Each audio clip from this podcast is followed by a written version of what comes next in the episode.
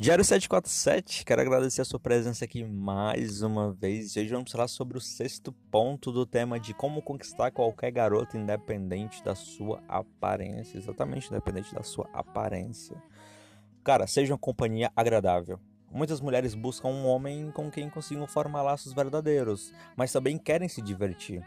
Por isso você tem que ser uma boa companhia e dar motivos para sua pretendente sorrir o tempo todo, principalmente. Não fique reclamando da vida ou repetindo as mesmas coisas chatas.